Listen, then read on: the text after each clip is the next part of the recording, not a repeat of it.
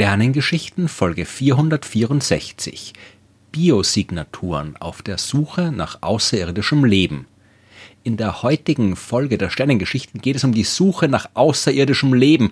Und weil das so dramatisch und nach Science Fiction klingt, fangen wir mit ein paar ernüchternden Bemerkungen an. Es geht nicht um UFOs. Es geht auch nicht um irgendwelche Alienstädte auf anderen Planeten. Es geht um gar nichts von dem, was man sich meistens vorstellt, wenn man an außerirdisches Leben denkt. Denn da stellt man sich, geprägt durch Jahrzehnte von Science Fiction Filmen, Serien und Büchern, ja fast zwangsläufig irgendwelche intelligenten Wesen vor. Das tun wir aber jetzt nicht. Wir bleiben bei Leben und das kann alles sein. Wir Menschen halten uns ja für ziemlich wichtig und haben oft das Gefühl, wir sind die wichtigsten Lebensformen auf der Erde und je nachdem, wie man das betrachtet, sind wir das auch manchmal. Aber wir sind nicht die einzigen Lebensformen hier und wir sind auch nicht die zahlreichsten. Vom Weltall aus sieht man uns nicht, höchstens die Lichter unserer Städte in der Nacht und auch nur, wenn man ausreichend nahe an der Erde ist. Was man sieht, sind Pflanzen, die für die grüne Färbung der Kontinente verantwortlich sind. Man sieht die grünen Algen in den Ozeanen und es gibt noch unzählige andere Mikroorganismen, die man weder hier unten noch vom Weltall aus sehen kann, die aber trotzdem einen enorm großen Einfluss auf unseren Planeten haben und diesen Einfluss, den kann man tatsächlich auch nachweisen, selbst wenn sich die Mikroorganismen auf einem anderen Himmelskörper befinden sollten. Wenn ich im Folgenden also von außerirdischem Leben spreche, dann meine ich diese Art von Leben. Keine Aliens mit fliegenden Autos, Laserschwertern und komischen Ohren, sondern Pflanzen, Bakterien, grünen Schleim in irgendeinem Ozean. Das mag nicht so aufregend klingen wie das, was wir aus der Science Fiction kennen, aber im Gegensatz zu den Aliens dort haben wir eine echte Chance, dieses langweilige außerirdische Leben auch tatsächlich zu entdecken, wenn es da sein sollte. Das mag überraschend klingen. Eine hell leuchtende Alienstadt auf einem anderen Planeten ist doch viel besser zu sehen als irgendwelche außerirdischen Bakterien. Ja, eh, aber nur wenn man diesem Planeten sehr, sehr nahe ist. Und das sind wir in den meisten Fällen nicht. Auf den Himmelskörpern in unserem Sonnensystem, da ist das anders. Die sind halbwegs nahe. Aber da wissen wir ja mittlerweile sehr gut, dass da keine Alienstädte rumstehen, die wir bisher übersehen haben. Bei den Mikroorganismen sieht's vielleicht anders aus, aber ich will vorerst mal über die Planeten Planeten anderer Sterne reden. Von denen haben wir mittlerweile ein paar tausend entdeckt. Wir wissen, dass Planeten im Weltall so häufig sind wie Sterne, häufiger sogar. Es gibt sie überall, aber sie sind schwer zu sehen. Bis auf ein paar wenige Ausnahmen haben wir all diese Planeten nur indirekt entdeckt. Wir wissen, dass sie da sind, weil sie mit ihrer Schwerkraft den Stern ein bisschen zum Wackeln bringen oder ein kleines bisschen vom Sternenlicht verdecken, wenn sie von uns aus gesehen gerade in der Sichtlinie stehen. Und da wir Sterne sehr gut beobachten können, können wir diese indirekten Effekte nachweisen und so auf die Existenz der Planeten schließen. Planeten, die selbst aber deutlich weniger gut sichtbar sind als die Sterne. Das liegt natürlich einerseits daran, dass ein Planet im Gegensatz zu einem Stern nicht selbst leuchtet, sondern nur Licht des Sterns reflektiert. Das liegt vor allem aber daran, dass so ein Planet sehr viel kleiner ist als ein Stern, genauso wie der Stern enorm weit entfernt ist und alles Licht, das er reflektiert, noch dazu vom viel helleren Licht des Sterns überstrahlt wird. Es ist also definitiv nicht leicht, einen Planeten eines anderen Sterns direkt zu sehen. Und dort, wo es funktioniert, sieht man auch nicht viel. Ja, äh, definitiv sieht man keine Alienstädte. Man sieht gar nichts außer einem Lichtpunkt. Und daran wird sich auch in absehbarer Zukunft nichts ändern. Die kleinen und fernen Planeten anderer Sterne werden Lichtpunkte bleiben. Auch mit viel größeren Teleskopen werden wir sie nicht scharf genug sehen können, um dort Details auf der Oberfläche zu erkennen. Das ist aber auch gar nicht nötig. Wir in der Astronomie sind schlau. Uns reicht auch ein Lichtpunkt. Denn wenn wir Licht in unsere Messinstrumente kriegen, das von einem Planeten reflektiert worden ist, können wir damit jede Menge tolle Dinge anstellen zum Beispiel Spektroskopie betreiben. Davon habe ich ja öfter schon mal erzählt. Wir spalten das Licht in seine Bestandteile auf. Wir schauen also zum Beispiel, wie viel rotes Licht reflektiert wird, wie viel blaues Licht, wie viel grünes Licht und so weiter. Und das geht nicht nur mit den sichtbaren Farben, sondern auch mit denen, die unsere Augen nicht sehen können, Infrarotlicht oder Ultraviolettlicht zum Beispiel. Wenn wir sowas mit dem Licht machen, dass die Erde von der Sonne ins All reflektiert, und wir haben das schon gemacht, dann kann man interessante Sachen sehen. Wir sehen, dass die Erde weniger rotes und blaues Licht reflektiert, als von der Sonne gekommen ist, dafür aber viel grünes Licht. Irgendwas muss mit dem Licht also passieren, während es von der Erde reflektiert wird, und dieses etwas ist in unserem Fall das Leben. Auf der Erde leben Pflanzen und die betreiben Photosynthese. Das heißt, sie nutzen die Energie des Sonnenlichts, um es in ihren Zellen in chemische Energie umzuwandeln. Die Pflanzen, die haben aber Vorlieben, die nutzen nicht alle Farben des Lichts gleich gern.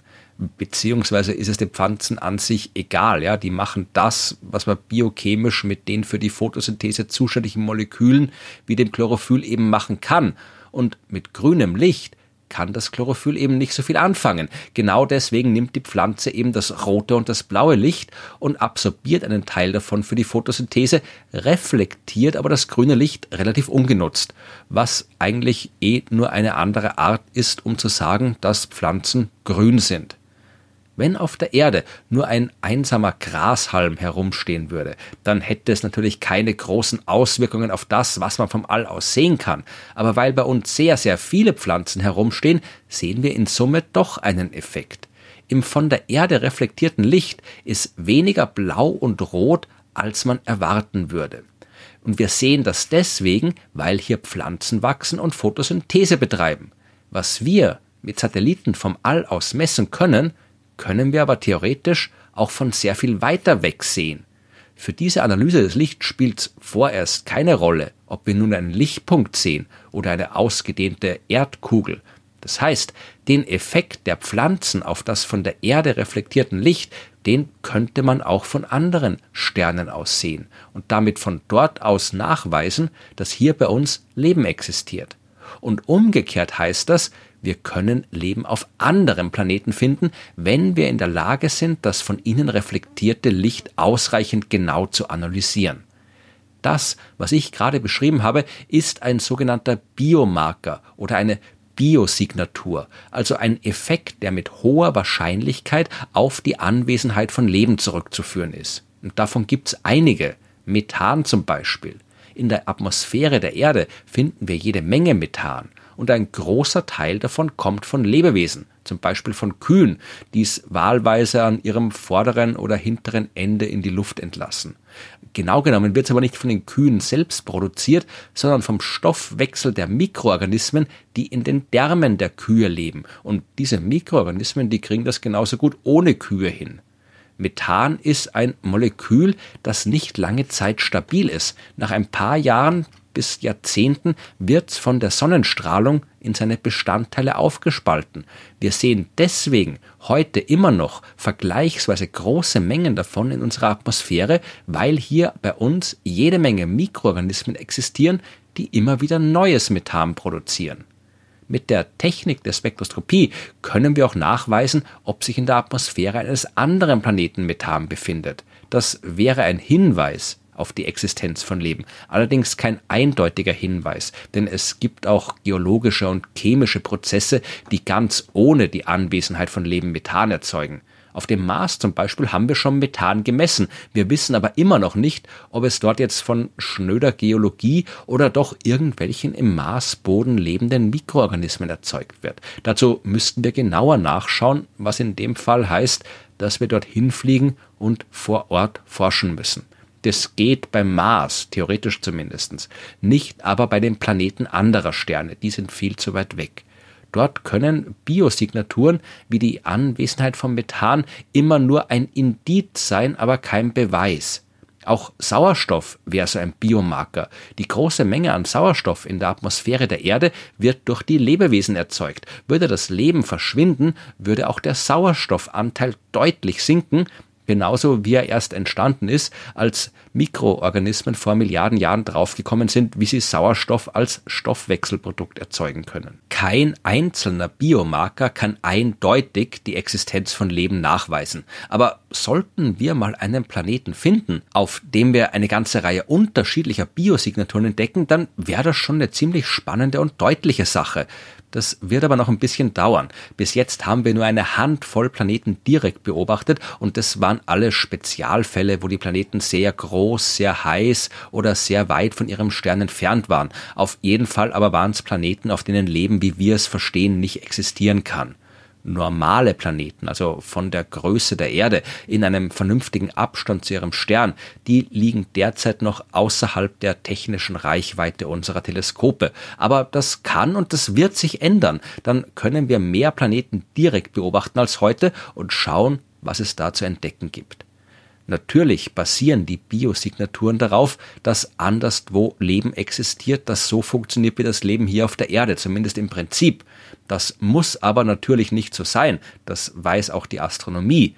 Aber wir wissen eben noch nicht genau genug, wie Leben anders funktionieren kann. Wir wissen ja noch nicht mal, warum das Leben auf der Erde so entstanden ist, wie es entstanden ist. Und daher wissen wir auch nicht, welche Biosignaturen so ein potenzielles anderes Leben erzeugen würde. Und wir können nicht nach etwas suchen, von dem wir nicht wissen, wie wir es merken sollen, wenn wir es gefunden haben. Also müssen wir uns zwangsläufig darauf beschränken, nach der Art von Leben zu suchen, das wir auch verstehen.